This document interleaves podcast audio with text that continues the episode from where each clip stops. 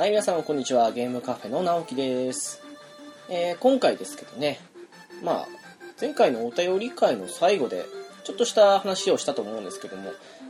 ゲームカフェとしては初めて音楽の話でもしてみようかなと思っております。今まではあの、そうですね、翔さんが良くも悪くも、そこまで音楽的に詳しくないというか、あの話せる話題もないということで、うん、そのゲームにしてもそうですけど、少し範囲的に狭いところがあまあ、番組的にもあったんですけど、ちょっとね、あの、まあ、良くも悪くも今後私一人になったので、少しずつね、あの、まあ、せっかく、うん、そういう風になってしまったんなら、ちょっとポジティブに捉えて、今までできなかったことも増やしていくことで、うん、やっていこうかなというふうに思いまして、その第1弾じゃないですけど、ちょっと音楽の話でもしようかと。で、今回は、まあ、あの、泣ける曲、あと心に込み上げてくる曲、ということで少しそういうテーマで話してみようかなと思いますので、お付き合いよろしくお願いします。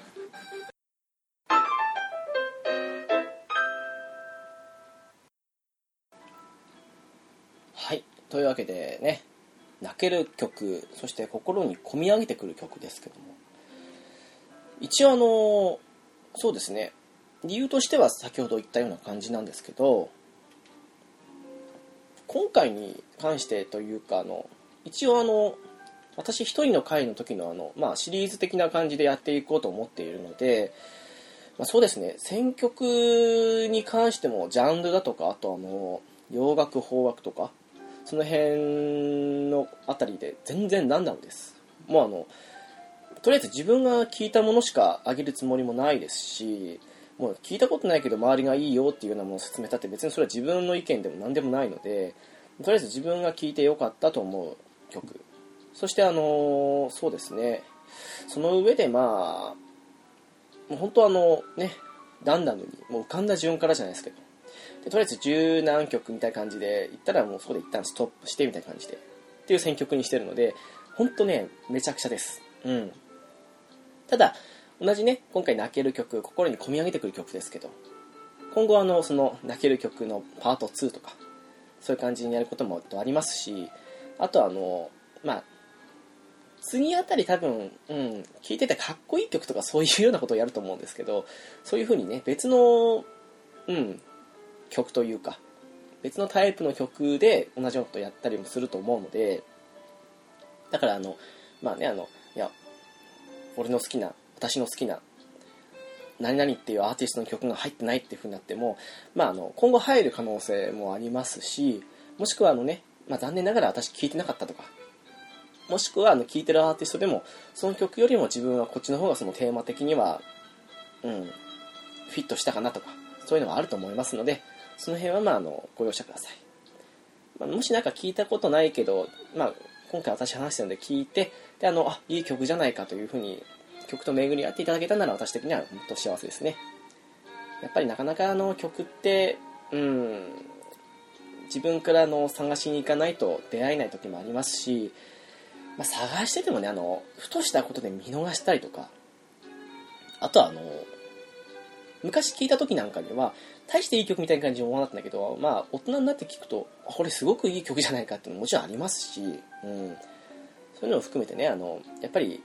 まあ、曲にしてもやっぱり出会いだと思いますので、うん。その、手助けじゃないですけども、まあ、おこがましいですけどね、そういうのできたらいいんじゃないかなと思って、今回やってみようと思います。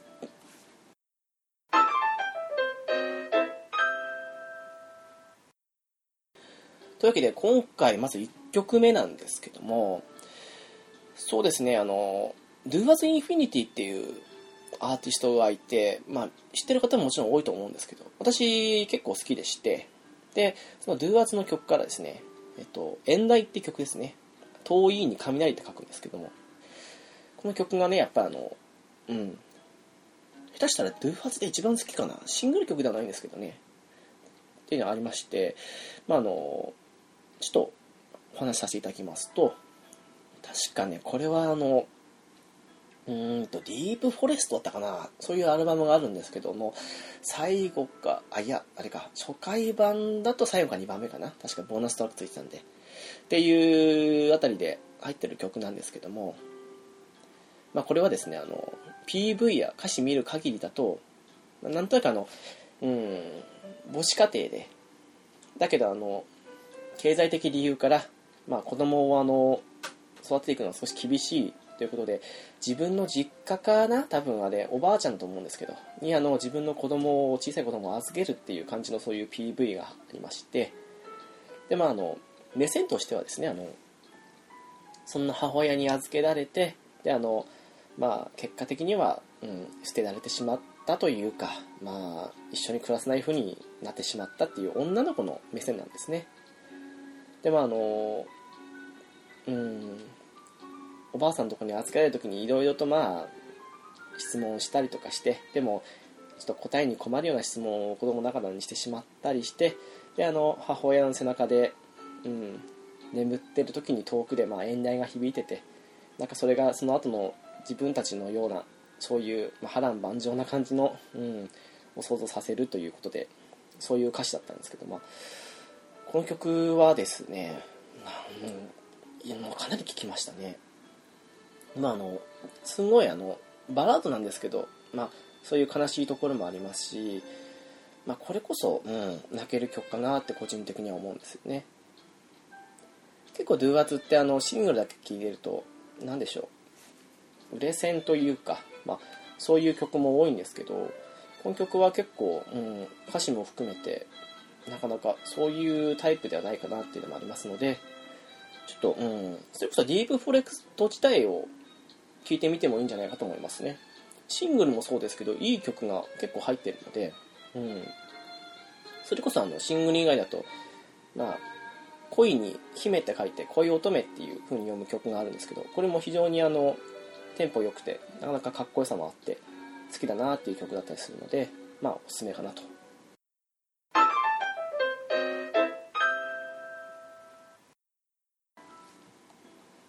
えーと、次2曲目ですね。まあ、もう言わずもがなですけど、日本ではもうね、トップクラスの人気ですけどね。 B'zですね。 B'zのあの、恋じゃなくなる日という曲です。こちらもあの、Do Was 同様にシングル曲ではないんですけども、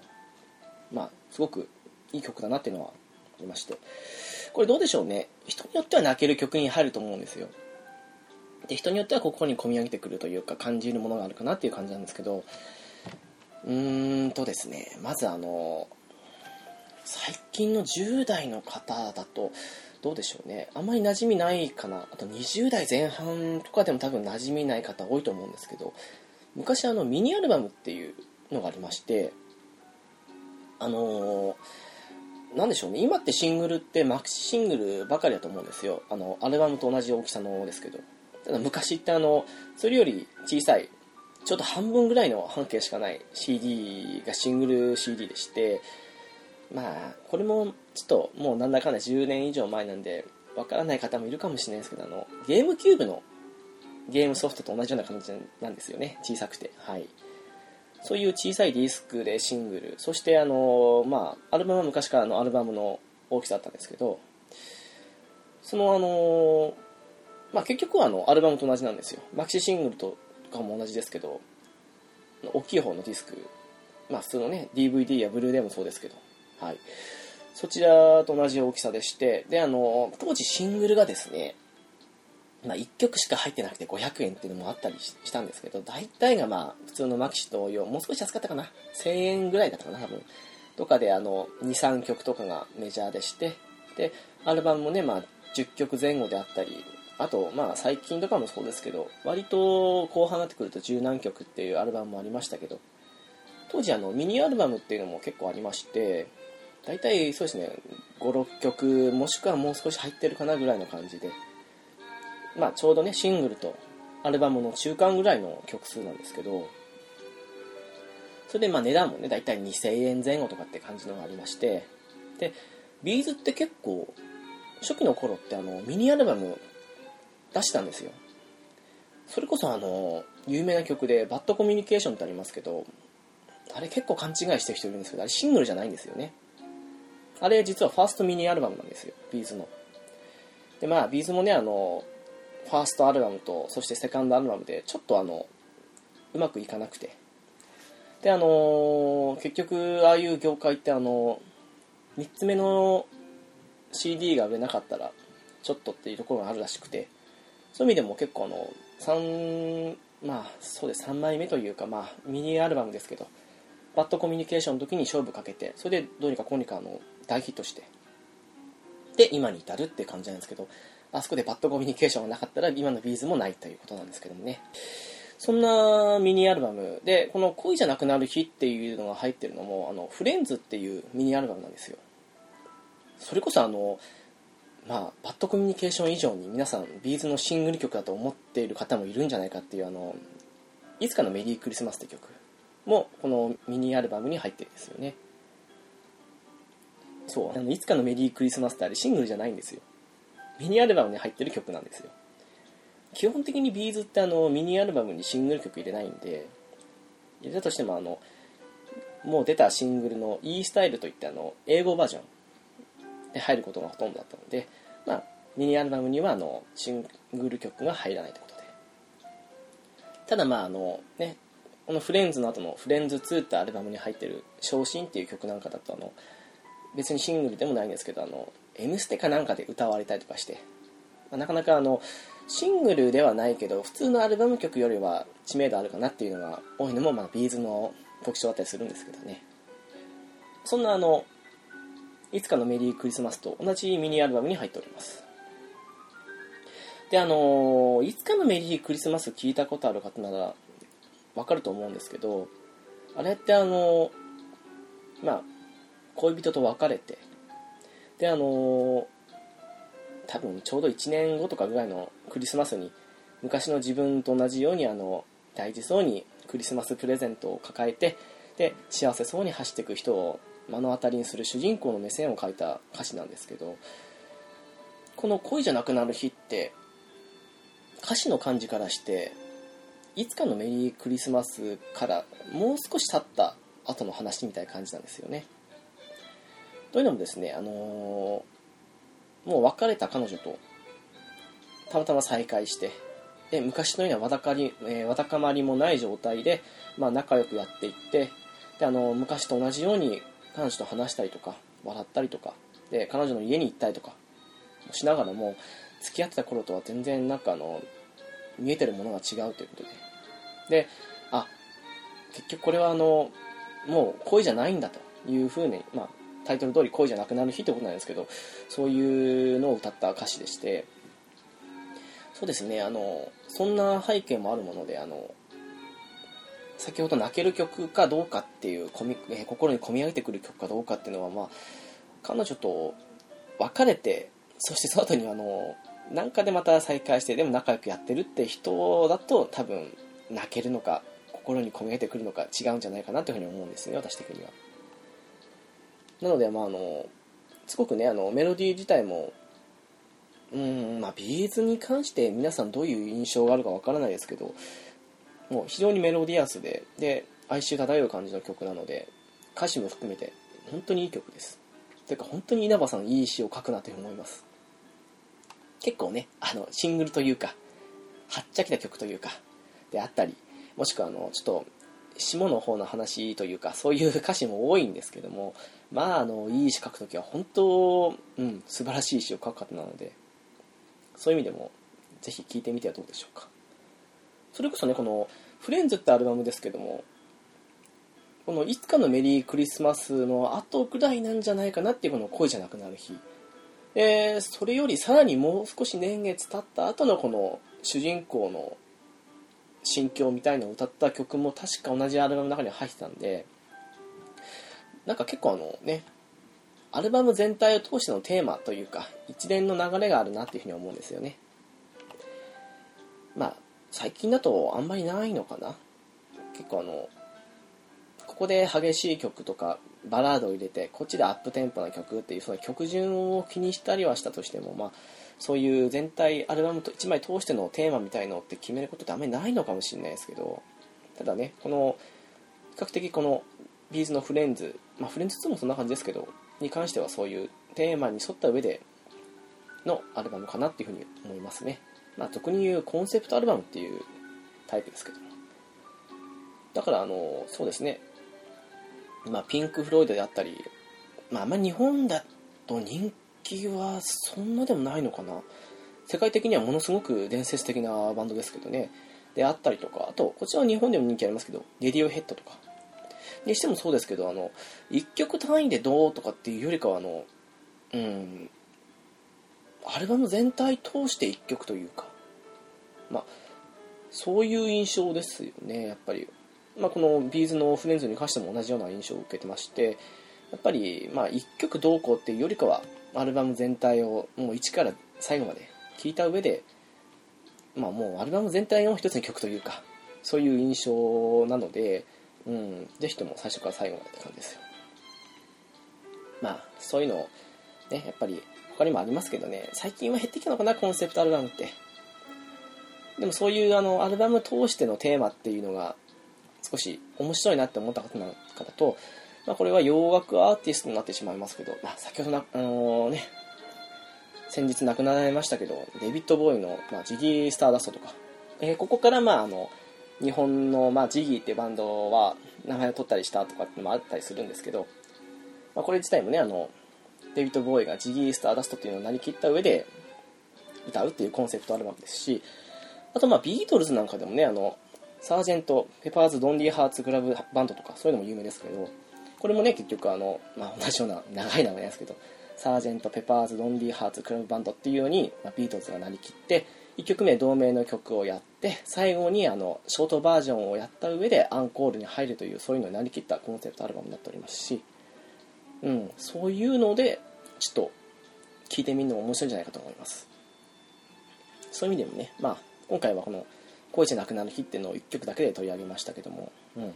もしそれであの全体的な詩の雰囲気とかそういうのでストーリー性的に見るんだったらアルバム全体で見るのも面白いんじゃないかと思いますね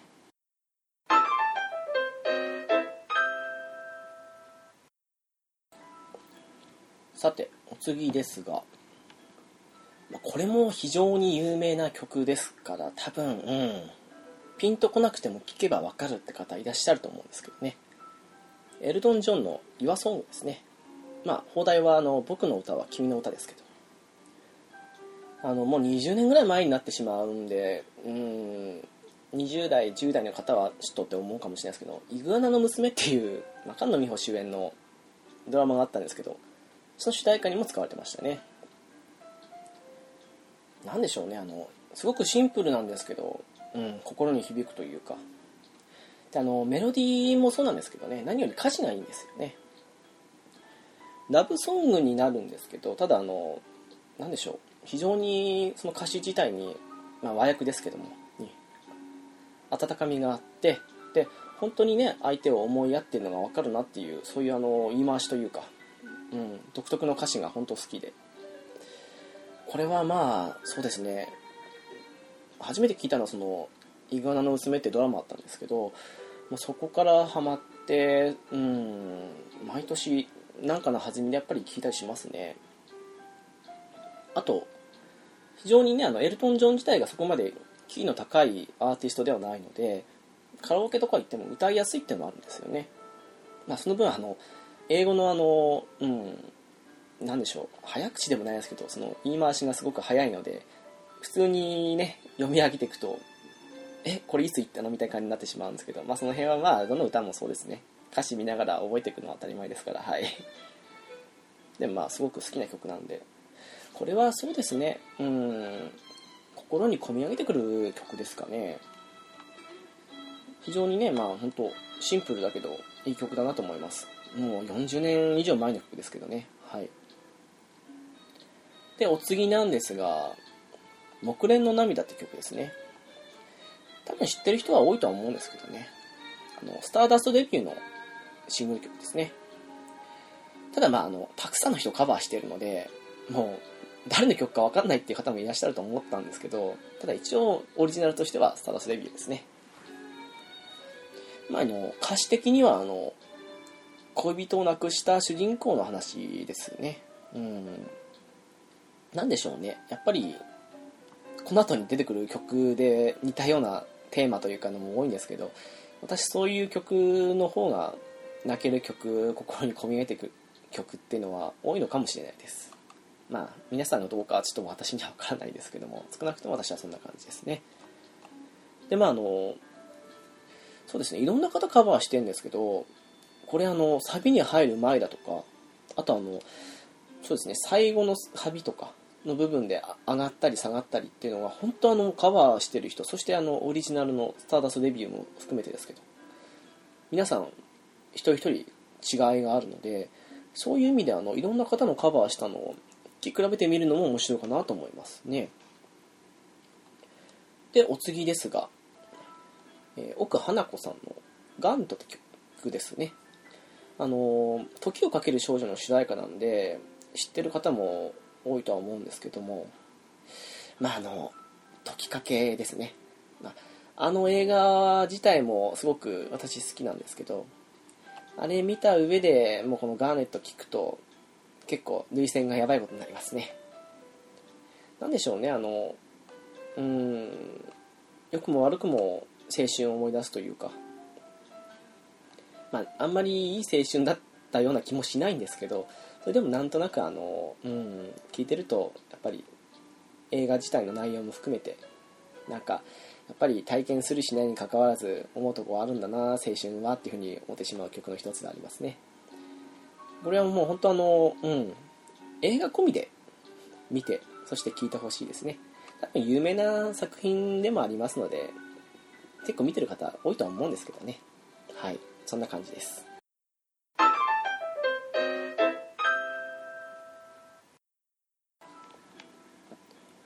えー、お次ですけれども、どんどんいきます。えー、福山雅治の「ひまわり」って曲ですね。まああのもともとはあの前川清に提供していたもののセルフカバーになりますけども。あの時ね、虹とひまわりと、あとそれが全てさっていう曲の3曲がトリプル A 面シングルみたいな感じで出ましたけど。まあ、どのね、その3曲どれも好きだったんですけど、一番聴いたのはこれかなっていう何でしょうね。すごくあの、うん、静かに聴いてられる曲でもありますし何かやってる際にずっとリピートで聴いてても耳障りにならないという、うん、そういうのでもすごくお世話になった曲ですけども。まあ本当しんみりとした夏祭りかな？むしろ、うん、を彷彿とさせるような曲なんですけど。まあ曲といい、うん、歌詞といいどちらも素晴らしくてね。であの個人的な印象なんですけどもあの、まあ、歌詞の中の主人公が昔のそのちょっと悲しいこともあったりの思い出を、まあ、努めて明るく振る舞いながらもでもどっかにあの言葉の節々に哀愁漂うというかちょっと今でもちょっと思い出すとその悲しみが出てくるようなって感じのそういう雰囲気を聞いてて感じるそういうメロディーと歌詞なんですよね。まあ福山ね正治さんはねいい曲は多いですけど。私下手したらこれが一番好きかなって感じですね。なんだかんだそうですねアルバムとかもよく聴いたりするんですけど一番聴いた曲というとこれになるかもしれないですね。まあこれも有名な曲なのでね、まあ、聞いたことある方もいらっしゃるかと思いますけども是非とも、うん、もう一度聴いてみたいかがでしょうか。はい、というわけで次ですけど、ちょっと、うん、2曲同じアーティストで行ってしまおうかなと思うんですけども、皆さんご存知の、まあ、北海道出身ですけども、グレーですね。で、あのー、まず、シングルとシングルじゃない曲1曲ずつ上げていこうかなと思うんですけども、まず一つはですね、カーテンコールって曲ですね。B ラウドっていう、まあ、有名なシングルありますけど、同名タイトルでアルバムもあるんですよ。ちょうどあのね人気絶頂もう人気絶頂に入りかけてたんですけども入るギリギリ手前かなって感じなんですけどね。に出た、まあ、アルバムなんですけど。その中に入ってるのがこのカーテンコールなんですけどね。その後に出てくるまあアルバムに比べるとまあなんでしょうね。売れ線って呼ばれるタイプの曲ありますけどが少ないかなという。少ない分なんか非常に面白いというか趣味に走ったまで言わないですけどそういうアルバムが多くあの曲が多くて。ですごくねあの昔ほどそのロックロックでもない感じでで少し売れ線的な部分も含みながらもうん面白い曲に走ってるのでバランス的に一番好きなアルバムかなって思うんですよね。でまあそのカーテンコールですけどももう本当なんでしょうねこれ。泣ける曲というよりはあの悲しい曲かな。でもちょっとね心に込み上げてくる感じもするから少し入れてみたんですけどね。なんでしょうね。ちょっとうん脆さがあるというかそういうのはあのまあボーカルのテルが本当にうまく歌ってるんですよね。というかもう B ラブド自体がアルバムとして結構いいアルバムなのでまあ有名なアルバムだから今更ね聴いてない人っていうのも少ないかもしれないですけど改めて聴いてみてもいいんじゃないかなと思います。本当面白い曲多いです。ラバーズ・チェンジ・ファイターズ・クールっていう曲あるんですけどそれなんかねあのリフがねめちゃくちゃかっこいいんですよ。めちゃくちゃかっこいいリフなのに歌詞がすごいぶっ飛んでるんですよね。サビの最初が「アイドンのヒステリー女」ですからね。もうなかなかぶっ飛んでるなってのありますね。でもまああれですねあのグレーってあの他のバンドに比べるとテクニック的にそこまで難しいことってしてない印象が強いというか実際にしてないと思うんですけどただなんでしょういい曲というか、まあ、非常にかっこいい曲が多いのでその辺ってやっぱりセンスだなっていうのは思いますね。でそんなカーテンコールと別にですけどこれシングルなんですけど割と最近まあ最近といっても結構何年か前になっちゃうんですけど「あの夏音」っていう曲なんですよ。でこちらなんですけどあのまあ先ほどのね 木蓮の涙じゃないですけどあのどうやらなんかあの歌詞だけ見ると恋人を亡くしたようなそういう歌詞なんですよね。正確にはこれセカチュウとかのような感じあの学生カップルで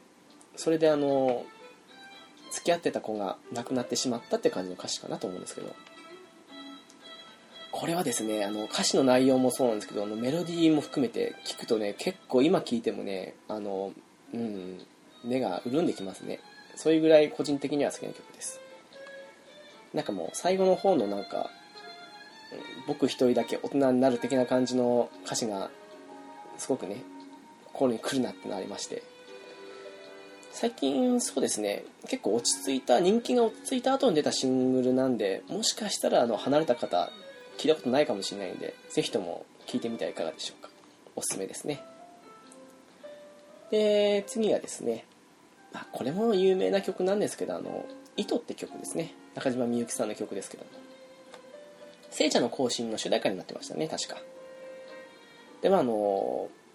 一緒のシングルだったかな。同じくあの主題歌になってたの「命の別名」っていう曲があるんですけどあっちはもう感情をあらわにしたようなすごくあの激しさのある曲なんですけどただこっちはね非常に静かな入りでそしてもうあの歌詞とかねメロディーの節々に言葉の強さは出ても現れていると。その辺はまあ命の別名と共通する部分はあるんですけどね。ただこちらは非常に静かな曲と。そういう意味でも対照的だったかなと思いますね。であのー個人的な意見なんですけど A メロ B メロの部分がすごくなんでしょう不安いい意味で不安定というかなんか心の弱さが感じられるようなそういうメロディーなんですけどサビでは結構そのメロディー的なその不安定さ弱さみたいな感じのところが安定して心の強さを表しているようなぐらいの、うん、そういう印象を受けるんですよねこの曲聴くと。うん、なんでしょうねすごく A メロ B メロだけ聞くとあの心弱ってる時に聞くとうーん心が揺さぶられるって感じになるんですけどサビ聞くと元気が出るというかそういうとこありますよね。これもぜひ、うん、おすすめというかなんか人生に使う時に聞くといいんじゃないですかね。はい。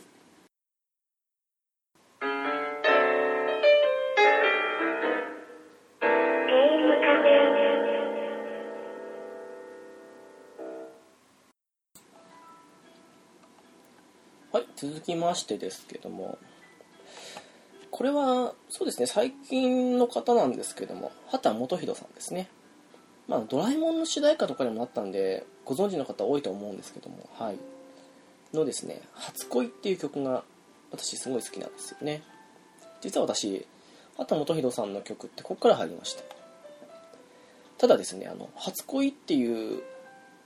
タイトルなんですけど、メロディー的にはすごくそういう初恋っぽい淡いでも少しあの悲しいところもあるっていうかそういうメロディーなんですけど歌詞だけ見てるとそんな感じじゃないんですよね。なんだろう初恋っていうかただ単にもうただ単にっていうあれじゃないですけどすごいあの人との別れというかなんでしょうね初恋の淡い感情をというよりかは一つの恋であったりあとまあたくさんの悲しみや問題を抱えながらなんかもうその恋が終わったというかかそういう印象を受ける歌詞なんですけどね。ただメロディーも含めてすごくあの綺麗な曲だなと思って。正直その後のそのドラえもんとかの主題歌になった曲とかも好きなんですけど私やっぱり最初に聴いた印象もあってかこちらの曲の方がすごく心にくるなと思いましたね。で次なんですが「えーと、風」って曲ですね、まあ、これ小袋の曲なんですけども。小袋がですねまあデビューしてで何の時だったかな？桜かな多分。でまたあのボーンってきましたけどそうなる前あたりに出したシングル曲だと思うんですけど、まあ、これもねまあ 私の好きなタイプのというか恋人を失ったような感じの主人公だったバラード曲なんですけどね。メロディーとまあその歌詞が非常にうん良くて。これはですね何でしょう。しばらくハマってリピートして聴きま聴きまくりましたね。小袋の曲って結構好きな曲多いんですけどまあそうですね。最初の頃って結構あのなんかゆずに似た雰囲気の曲とかがちょっと個人的に多いふうに思ってしまってちょっと正直ん？っていうふうに小袋に対して思った時期があったんですけどただこの風のおかげというかもあってすごく自分の中の評価がポーンと上がって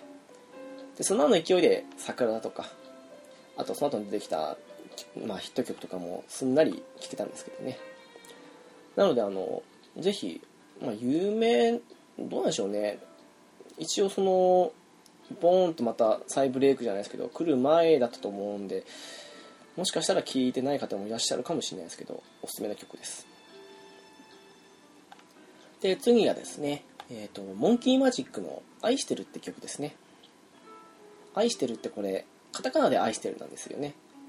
えっ、ー、とですねモンキーマジック自体ですねあのー、結構ピンポイントで聴くんですよ。まあアルバム何枚も借りてっていうほどあの熱心なファンではないんですけどもただところどころ好きな曲があったりするのでまあそこをピンポイントで聴くって感じなんですけどこの曲すごい好きなんですよね。もうあの入りのピアノからしてすごい綺麗なんですよ。でもあのなんでしょうね。独特なこう歌い方というか声もされているのでそれも相まってねすごくあのもう聞くと、うん、そこにもうポーンと熱心に聴いてしまうというかそういうところがありましてなんでしょうね。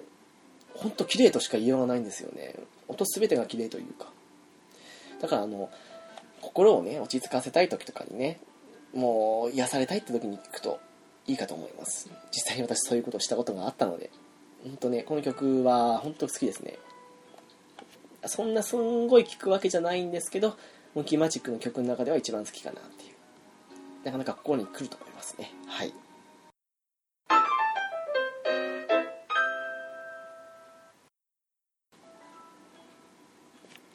で次なんですけどちょっとまあ一気にジャンルというか変わりまして洋楽の方に行くんですがまあご存知の方はいらっしゃると思うというかすごく有名な方なんですけどエリック・クラプトンですね。エリック・クラプトンの「サーカス」って曲なんですけどあのエリック・クラプトンってあのもう2030年までいかないですけど近く前にあの自分の息子さんを亡くしてるんですよ。ちょうどあの高層マンションに住んでたんですけどその時にあのなんか50階とかそれぐらいのところに住んでてそこで45歳だった、まあ、息子さんがそこから落ちてしまってそして結果的に落下死してしまうと。あとねしばらくクラプトン自体はあのもう悲しみのあまりに引きこもってしまって音楽活動もできずにっていう状態が続きながらもあのもう亡くなってしまったんですけどあのジョージ・ハリスンのあのライブに少し顔を出したりとかそういうのもあって少しずつ少しずつあの復帰していってであの亡くなったね息子さんに捧げた曲で有名な曲なんですけど「Tears in Heaven」っていう、うん、曲がありましてもうこれもねすごく泣ける曲なんですけど私はあえてサーカスの方をと思いまして今回こちらの方をあげました。まあ、Tears in Heaven 自体がもうねあの亡くなってしまった息子さんに捧げたそういう曲なんですけどこのサーカスはもうあの一緒にねその息子さんとサーカスに行った時のことを歌ってる歌なんですよ。それこそねあのその息子さん自体がねそのサーカスを見に行った次の日だったと思うんですけどにその落下死してしまったっていうのもありまして多分クラフトにとってはそのサーカスっていうのが最後の思い出だったと思うのでそういうのもあってすんごいあのこのそうですね「Tears in Heaven」は悲しみにあふれながらもどこか少し前向きなメロディーというかそういうのも感じ取れるんですけどサーカスに関してはもうひたすらに暗いというかなんかもう哀愁しかないというかそんな感じですよね。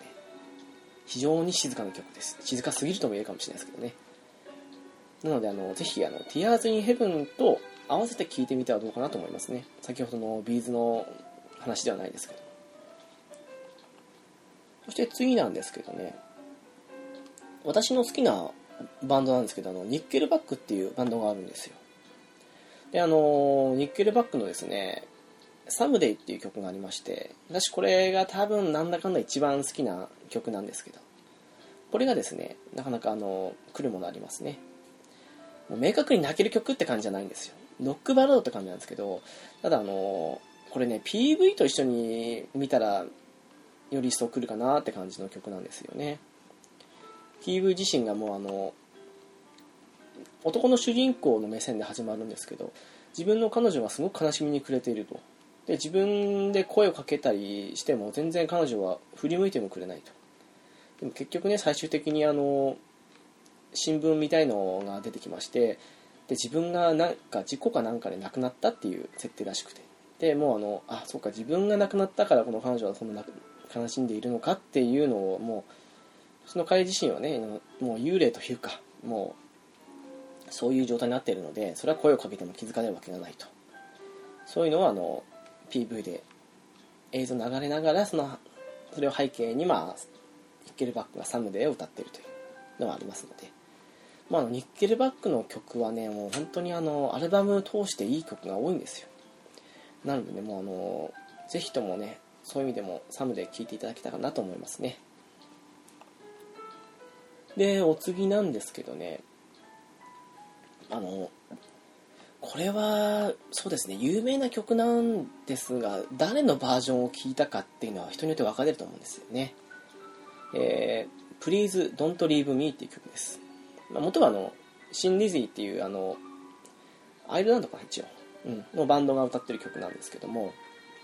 多分日本でヒットしたっていう意味で言うならデンマークのバンドでプリティメイズっていうバンドがカバーしてるのでそちらのバージョンの方が聞きなじみある方はいらっしゃると思うんですけど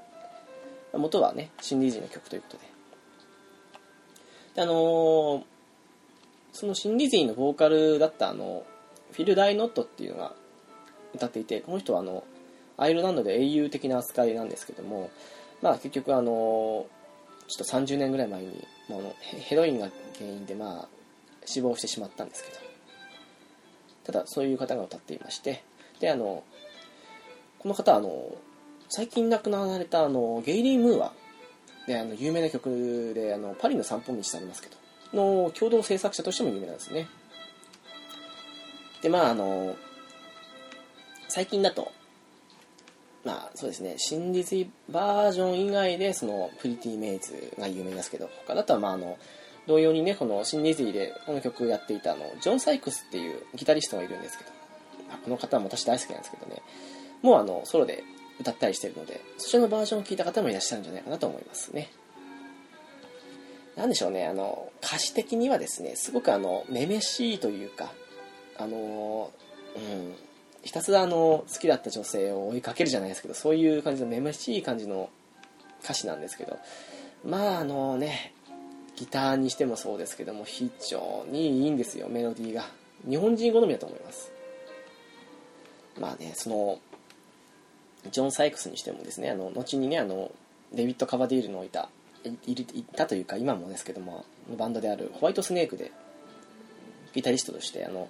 サーペンス・アルバスっていうすごいあの大ヒットしたアルバムがあるんですけどそちらの方で共同制作していてまあもう本当定評のある方なんですけどもだまあその後のねブルーマーダっていうバンドをやった時にはまあ自分で歌ってしてギターっていう風にやってでもなんかあんまり入らなくて失敗してしまいそしてその後にまたソロであったりあとあのシンディズニーの再結成をしてまた自分が抜けたりとかそういうことされてるんですけども。まあ個人的にはまあそうですねフィル・ダイ・ノットのやつも好きなんですけどなんだかんだ言ってジョン・サイクスのバージョンが好きかなっていうのはありますね。この方のギターもそうですけど歌も非常に上手い方なので、うん、なかなか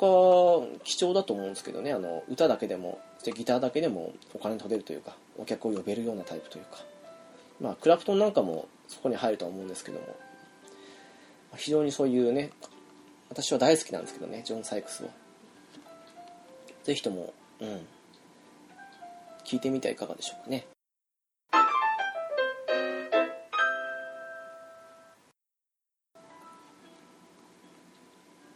さて次ですがこれはそうですね。ドラえもん見てる方なら聞きなじみのあるっていう方もいらっしゃると思うんですけど武田鉄矢さんが歌っていたの「少年期」っていう曲ですね。これあのドラえもんのび太の「リトル・スター・ウォーズ」っていう映画があったんですけどその主題歌になってる曲です。であのちょうどね私小さい頃にやってたのでまあ大好きでねもう所構わず歌ってらしくてまあ両親にはねその辺のことでいまだにあれこれ言われるんですけど、まあ、それぐらい好きだった曲なんですね。であの昔も好きだったんですけどまあある程度大人になってから改めて聴いたらやっぱりいい曲だと思いまして。何でしょうねあのサビにあの「僕はどうして大人になるんだろう僕はいつ頃大人になるんだろう」っていう歌詞があるんですけどまあこれがあの、うん、懐かしさもあるんですけどいざ大人になった今に聞くとなんかすごく刺さるというか。ああそっかあの頃ってまあ、まあ、皆さんもそうと思うんですけどあの全然大人になるっていうかその10年後20年後って遠い未来に感じてたと思うんですけどそれがねいざそのだけの年月経ってしまって今に至るとなんかすごく刺さるなっていうなんか、うん、大人になっちゃったよみたいなのはありますよね。なのでねまああのすごくたまたまあの映画を見てた時に流れたんであ懐かしいと思って YouTube で聞いたんですけどもやっぱりいい曲だなと思いますね。あの頃のドラえもんの主題歌ってどれもいいなと思うんですよ。なんかうん心に来るものがあるというか。まあ大好きな曲の一つですねやっぱり。うん。で次がですねえっ、ー、と Day After Tomorrow の歌っていた Jesus Days って曲ですね。これあのー、まあ、今結構ね、バラエティ的な部分で叩かれまくってる、みそのがいたグループですけども。私結構好きだったんですよね、当時。で、このあの、 These Days って曲、何かっていうと、あの、 Tales of Symphonia っていうゲームがあるんですけど、その主題歌になった Starry Heavens って曲があるんですよ。そのシングルの3曲目だったかなに入ったんですよね。私当時あの、テイルズももちろんそうですけど、ヘア2つもの結構好きでしてであのシングルとかも買ってたんですけどもそこで聴いてねまあスターリーヘブンズの方が好きっちゃ好きなんですけどこの曲もすごくハマってしまいまして。でまあみそのが作詞をした曲なんですけどそれがですねあのまあみそののイメージ先ほど言いましたけど結構今って叩かれたりして良くないと思うんですよ。私自身もねあの最近のそのまあ、あれこれやってるの見てて、うん、あんまり好きな感情は今ないんですけどもただその当時は普通に好きでしたしでやっぱりそういう作品とかってその本人の動向とかって関係ないと思うんですよ。な上で詩だけ見たけ結構うんまあみその書いたって言ったら失礼ですけどももううんなんか良くも悪くも10代の本当ねそういう時期の多感な時期に思ったことっていう感じがして聞いてて共感できたなっていうその時は大体同じぐらいの年だったんではい。思ってしまった感じですよね。あまりそうですね。シングル曲とかそんなでもないんでもしかしたらマイナーかなとは思うんですけど取り上げてみました。はい。でお次なんですけどね。まあこれはあのね好きだっていう方本当多いと思いますし私自身すごく好きなんですけど HY ですね。HY からあの、まあ、悩んだんですけど「あなた」って曲ですね。まあ、あの最初ね366日とかあと「ソング4」とかそういうのもすごい好きなんで悩んだんですけどなんだかんだ一番聴いたって言ったらこれかなっていうのがありまして結局あなたにしましたね。まああのメロディーも本当素晴らしいんですけどやっぱり私は歌詞が好きなんですよね歌って。でこれもですね本当あのいい詩なんですよね。まあ他のね HY の泣けるようなバラードってどれも詞も曲もいいんですけど、うん、特に好きかなってなります。HY もねあの AM11 時とかみたいなああいう爽やかな曲とかそういうのもすごい好きでで聴くんですけどやっぱりあのちょっと、うん、落ち込んだ時だとか時に聴きたいのってやっぱそういうよりかはまあ私的にはバラード曲なんで、まあ、人によると思いますけどね元気な曲聴いた方が元気になるっていうのもいらっしゃると思うんで。ただそういう泣ける曲とか心に来る曲っていう意味での私この「あなた」って曲が好き一番好きかなって思いますね。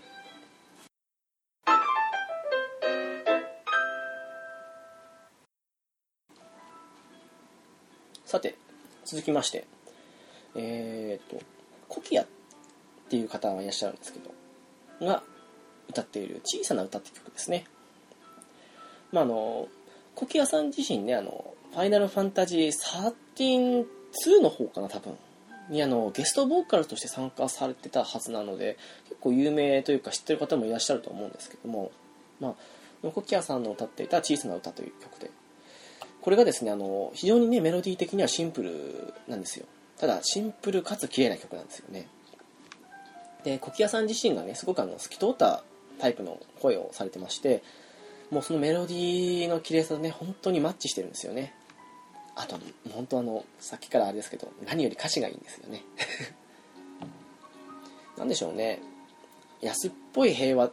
を歌ったタイプの曲とも違う本当あの平和と愛を歌った歌詞なんですけど、まあ、本当あの本人の意向みたいのがよく歌詞を見てて見て取れるのでまああの本当取ってつけたようなその平和と愛の歌って感じの歌詞でもなく私はすごく好きな歌詞なんですけどね。それがまたあのそのメロディーとかと非常に合っていてでまあそのホキ屋さん自身の綺麗な声でそれが表現されているのでまあものすごく癒されますね。あのもう先ほどからねなんかあのこいつは疲れてるのかと思うかもしれないですけどもまああの精神的に疲れた時に聞くとねものすごく癒されますよ。もう涙も出ちゃいますね本当に。はい。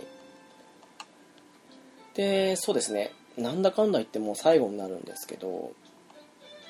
諫山美桜さんという方のあの「ラブって曲ですね。これがうんそうですね。これはどちらかというと癒されるとか心に込み上げてくるタイプの曲でしょうか。多分あの諫山美桜さんってうん、知ってる方いると思うんですよ。あのみんなの歌とかに採用されてると思うんですけども恋花火とかあと一番有名なの多分月のワルツだと思うんですよね。を歌っている方でして、まああの、歌唱力がね、あの、半端ないんですよ。ものすごく歌うまいですよね、この方。で、あの、絶対音感の持ち主なんで、まああの、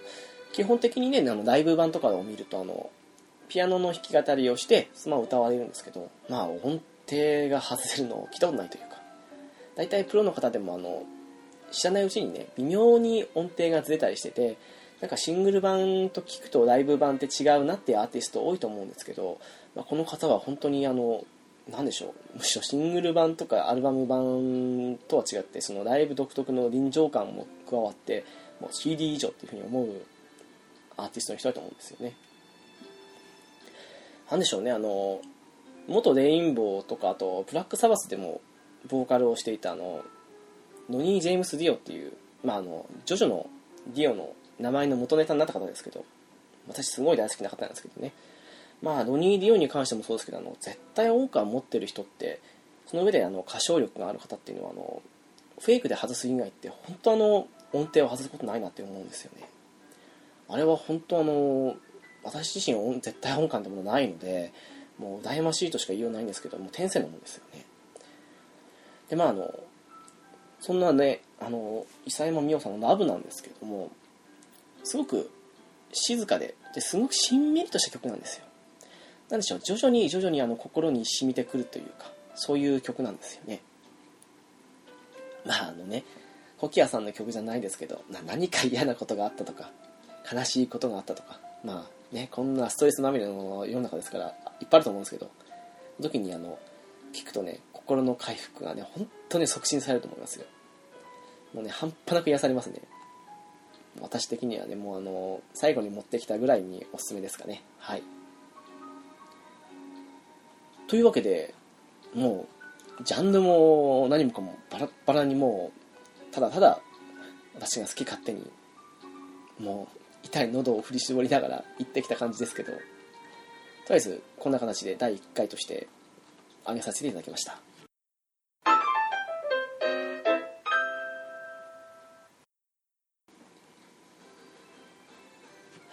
どうだったでしょうか？なんだかまああの基本的にあの思いついた曲をとりあえずメモに曲のタイトルだけ上げておいてでそれを見ながらあのただただ好き勝手に話してるだけなのでなんか自分でも途中で何言ってるかさっぱり分かんなくなった気がするんですけどまあ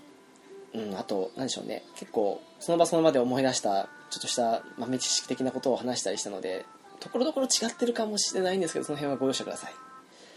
でまああとはね最初に言った通りうん独断と偏見かつとりあえず思いついた順に言ってるのでまあ自分の好きなアーティストがねえぞこの野郎とかなんかこれの方が泣けるよとかそういうのもあると思うんですけどその辺もまあご容赦くださいと。この先もねあのまあそこそこに好評だったならば次違うジャンルもしくは同じタイプの曲でもまだ開けてないそんなアーティストの曲とかもやっていきたいなとかって思ってるので、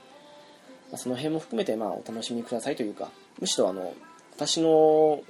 もしくは俺のこういうジャンルの好きな曲とかあるから呼ばせろっていう方はまあゲストでね来ていただいても全然構いませんのでもう私今一人ぼっちなのではい。そんな感じですよ。はい。だけでお知らせですが。えー、ゲームカフェはゲームや漫画を中心に映画や音楽、時には雑談なってしちゃうポッドキャストです。えー、ホームページですが、http コロンスラッシュスラッシュゲームカフェ .caesar.net です。メールアドレスですが、ゲームカフェアットマーク、アートルック .jp です。ツイッター ID ですが、ゲームカフェ01になります。お便りやリクエストなどお待ちしております。そして、そんなハッシュタグなんですけども、えー、シャープゲームカフェでお願いいたします。えー、ゲームはひらがな、そしてカフェはカタカナでお願いいたします。はい、よろしくお願いします。えー、まあね、なかなかね、翔さんがいない、そしてまあ、私一人ぼっちということを考えると、なかなか大変ですけども、頑張ってやっていきたいと思います。まああれですよ、あの、ラッキングさんだとか、あとその方の、その他のゲストの方も遊びに来てくださるので、まあ気楽にやっていこうかなと思っております。そんなわけでね、今回はちょっとあの、うん、一人になった後で、ちょっと、今までやってこなかったというか、そういうのに挑戦した回なので、まあ、どういう風になるのかは分かりませんけど、まあ、うん、楽しんでいただけたらなと思っております。というわけで、私、ゲームカフェの直樹でした。次回もよろしくお願いいたします。